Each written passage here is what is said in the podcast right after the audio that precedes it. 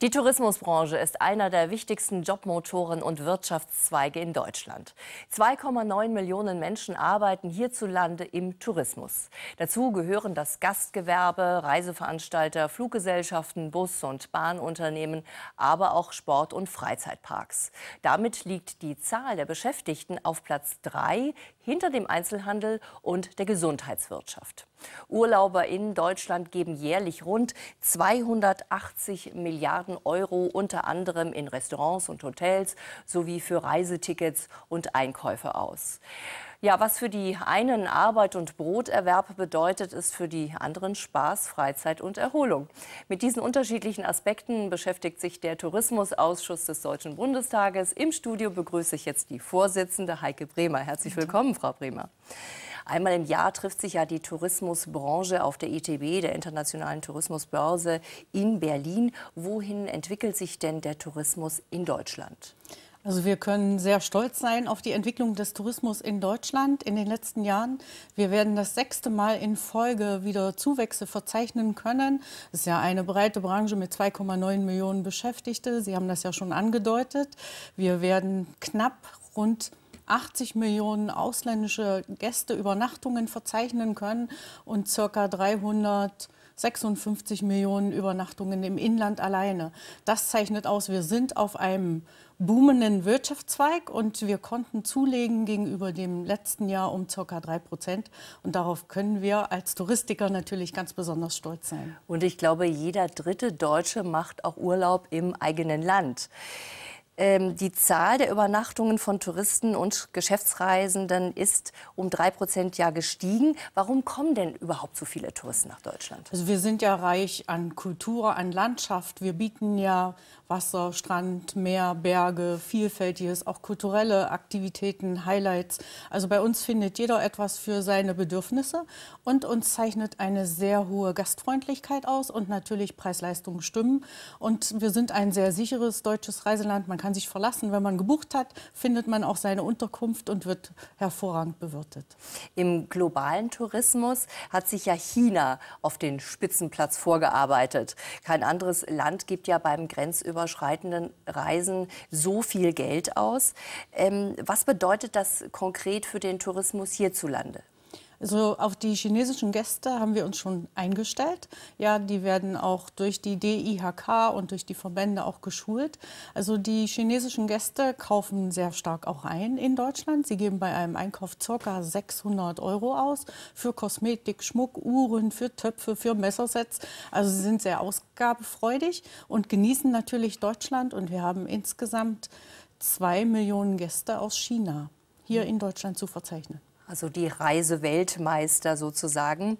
Reisende können sich ja mittlerweile auf eine Vielzahl an Rechten berufen, äh, wenn zum Beispiel jetzt bei der Reise etwas schief läuft. Und zwar hat das EU-Parlament 2015 die, die sogenannte Pauschalreiserichtlinie verabschiedet. Was beinhaltet denn diese? Also der Reisende, also der Tourist, muss künftig, wenn er eine Reise bucht, muss er besser beraten werden, ob er jetzt eine Pauschalreise oder ähm, durch den Reiseverkäufer oder im Internet. Er muss richtig belehrt werden, was für Vor- und Nachteile er hat und was seine Reise auch beinhaltet. Sei es, wir haben mal vielleicht eine Aschewolke, wie wir das schon hatten, dann muss auch künftig der Reise, ähm, das Unternehmen, wenn er eine Pauschalreise hat, ihn die ersten Tage der Übernachtung, wenn er nicht pünktlich zurückkommt, muss er noch finanzieren. Das war vorher nicht so und er wird vorher aufgeklärt, welchen Teil der Reiseveranstaltung Veranstalter und welchen Teil möglicherweise auf ihn drauf zukommen. Das heißt, die Verbraucherrechte sind da schon äh, mehr gestärkt worden. Diese neue Reiserichtlinie hat Sie auch im Ausschuss eine ganze Weile begleitet. Wie ist das diskutiert worden? Ja, wir sind ja äh, im Ausschuss, das ist ja unser Thema. Wir sind auch von den Verbänden angeschrieben worden, haben auch mit den Verbänden diskutiert und haben uns von der Bundesregierung das auch mehrmal über den aktuellen Stand berichten lassen. Und wir haben auch mit den Vertretern aus dem Europäischen Parlament, die dafür zuständig sind und Berichterstatter, ich habe mit der Kollegin, Kollegin Colin Lang, habe ich mehrfach telefoniert zu diesem Thema und habe mich erkundigt, wie ist der Stand und wie können wir uns noch einbringen. Hm. Die Situation ganz allgemein in der deutschen Tourismusbranche beleuchtet eine bundesweite Studie. Sie heißt Arbeitsmarkt- und Fachkräfteanalyse Tourismus. Sie wurde vom Bundeswirtschaftsministerium äh, durchgeführt. Worum ging es da, vielleicht mal allgemein gesagt, und zu welchem Ergebnis ist man gekommen? Also es geht um die Fachkräfteentwicklung in der Branche allgemein.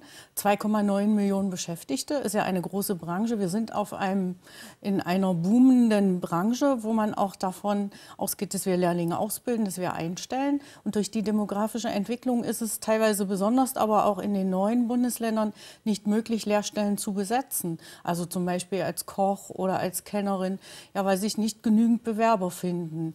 Die Reisebranche ist ja sehr breit und vielfältig aufgestellt. Und in der Tourismusindustrie ist es ja so, dass man am Wochenende rund um die Uhr arbeitet. Das ist für junge Leute oft nicht so attraktiv. Ja, wenn andere frei haben, müssen sie dann arbeiten. Deswegen wollen wir Werbung machen und die Branche insgesamt unterstützen und stärken, wie sie eben junge Leute für die Ausbildung in der Branche gewinnen können. Mhm.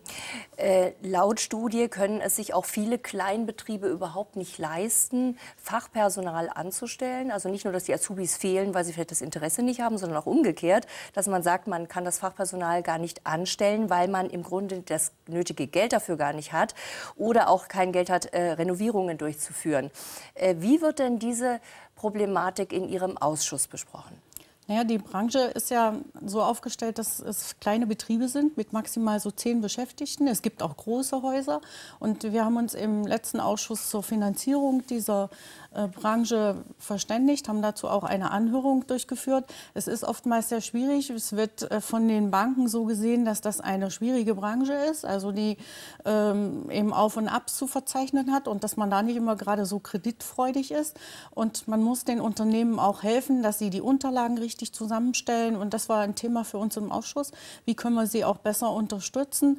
Denn äh, viele müssen nach vielen Jahren auch wieder neu investieren und nehmen aber nicht so viel ein, dass es reicht, um das Haus komplett zu sanieren. Mhm. Dazu ist es manchmal aber auch wichtig, dass vielleicht mit Fördermitteln aus den Bundesländern mit unterstützt wird bei Neuinvestitionen. Also, es gibt also mehr Kleinbetriebe als diese großen Hotelketten. Denn die Hotelketten, die hat man natürlich im Auge, aber das ist gar nicht sozusagen das echte Leben. Das echte Leben ist eben anders. Also wir haben viele kleine ähm, Familienbetriebe, besonders in den ländlichen Regionen, wo natürlich auch vielleicht nicht so viele Touristen hinkommen, wie beispielsweise hier in Berlin in den großen äh, Zentren. Hm.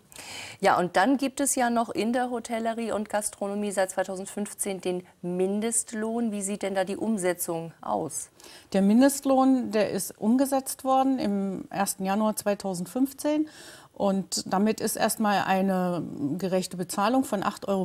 Viele Betriebe haben vorher schon mehr bezahlt, weil sie gesagt haben, sonst hätten sie gar keine Leute bekommen. Aber es ist gerade so, in den kleinen und ländlichen Gebieten ist es eben schwer, weil manchmal auch der Kunde nicht bereit ist, eben für ein Schnitzel 20 Euro und mehr zu bezahlen. Ja, weil der äh, Unternehmer und der Familienunternehmer müsste das ja im Endeffekt umlegen.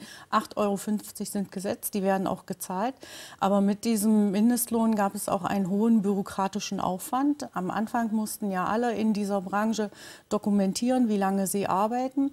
Und dann sind wir an die Arbeitszeitrichtlinie gestoßen, weil dann wurde oftmals öffentlich, dass am Freitags oder Samstags, wenn Familienfeiern anstehen, dass man mit diesen acht Stunden nicht zurechtkommt und dass man eben, deswegen sagen wir, wir brauchen auch ein flexibleres Arbeitszeitgesetz für die Branche insgesamt. Dass der Koch nicht einfach den Löffel fallen lässt und sagt, jetzt sind acht Stunden vorbei, jetzt muss ich nach Hause gehen. Ähm, der Tourismusausschuss, um vielleicht mal auf Ihren Ausschuss noch mal zu sprechen zu kommen, wurde ja 1990 gegründet, um den Tourismus in ganz Deutschland zu fördern und zu stärken. Dabei ist ja eigentlich Tourismuspolitik Ländersache. Wie passt das jetzt zusammen? Ein Bundestagsausschuss und eine eine Thematik, die Ländersache ist. Also der Tourismusausschuss ist auch Querschnittspolitik. Wir haben ja zu tun mit dem Verkehrsausschuss, mit dem Verbraucherschutz, Justiz. Wir haben zu tun mit dem Gesundheitsausschuss, Arbeits- und Soziales. Also viele Themen sind bei uns auch parallel im Tourismusausschuss und vieles wird ja auch schon über die EU, kommt äh, von Brüssel, wo wir dann mitberatend sind, sodass wir auch gewisse Gesetzlichkeiten, Grundlagen mitberaten. Wir haben äh, mitberaten im Ausschuss zum Beispiel über die äh, Mehrwertsteuersätze. Ja, wir haben ja für die Hotellerie, zwar noch in der letzten Periode, die Mehrwertsteuersätze runtergenommen, sodass dann auch viele noch Investitionen vornehmen könnten, was sie auch gemacht haben. Also wir sind in vielen Punkten sind wir mitberatend, weil die Reisebranche ist eben auch sehr breit aufgestellt. Und das ist gut so, dass wir den Tourismusausschuss haben, sind ein Querschnittsausschuss, so können wir uns auch immer noch mit einbringen, sind auch Sprachrohr für viele Verbände und für die Bundesländer vor Ort. Ein Beispiel für Ihre Tätigkeit im Ausschuss ist äh, auch ein Antrag der Fraktionen aus CDU, CSU und SPD.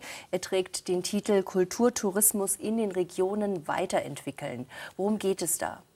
Ja, die äh, großen Städte boomen auch im Punkto Kulturtourismus und wir haben im Ausschuss uns die ländlichen Räume ist für uns eines der Schwerpunktaufgaben und wir wollen den Kulturtourismus in den ländlichen Räumen äh, weiterentwickeln und hervorbringen. Deswegen gibt es diesen Koalitionsantrag von CDU, CSU und SPD, den wir gemeinsam entwickelt und beraten haben und die Bundesregierung hat es aufgegriffen und hat daraus ein Modellprojekt entwickelt, um die Regionen stärker voranzubringen und unter zu unterstützen. Das wird dann dann so ein Handlungsleitfaden, der dann den Regionen zur Verfügung gestellt wird. Mhm. Sind wir mal gespannt, wie es da weitergeht. Das ist ja jetzt eben erst auf den Weg gebracht. Sie vertreten den Wahlkreis Harz. Wie schätzen Sie denn allgemein die Entwicklung in Ostdeutschland im Tourismus ein? Was wurde denn bisher erreicht? Also wir haben vieles erreichen können. Wir haben unsere Touristenzahlen und die Übernachtungen fast verdoppeln können, wenn wir an die schönen, wunderschönen Kaiserbäder denken oder denken wir an die Frauenkirche oder bei mir der Harz, der Brocken, der jetzt erst seit 1990 erstmalig von Ost und West besonders ähm, erwandert werden kann. Aber wir sind dabei, immer weiter den Tourismus zu entwickeln. Und für den Harz gibt es ja die Besonderheit, dass wir gemeinsam mit Niedersachsen und mit Thüringen einen gemeinsamen Tourismusverband haben und den Tourismus gemeinsam entwickeln. Es gibt nicht den Ostharz und den Westharz, sondern wir wollen das gemeinsam machen. Und da sind wir auf einem guten Weg. Die Zahlen können sich durchaus sehen lassen. Und ich freue mich auf die ITB, denn dort können wir mit den Branchenvertretern, mit den Ländervertretern, auch mit den ausländischen Vertretern darüber sprechen und gucken, was sind die neuen Highlights, was sind die neuen Trends und worin entwickeln wir uns weiter. Vielen Dank dann für Ihr Kommen, Heike Bremer. Verehrte Zuschauer, das war unsere Sendung im Interview heute mit der Vorsitzenden des Tourismusausschusses. Vielen Dank für Ihr Interesse. Auf Wiedersehen.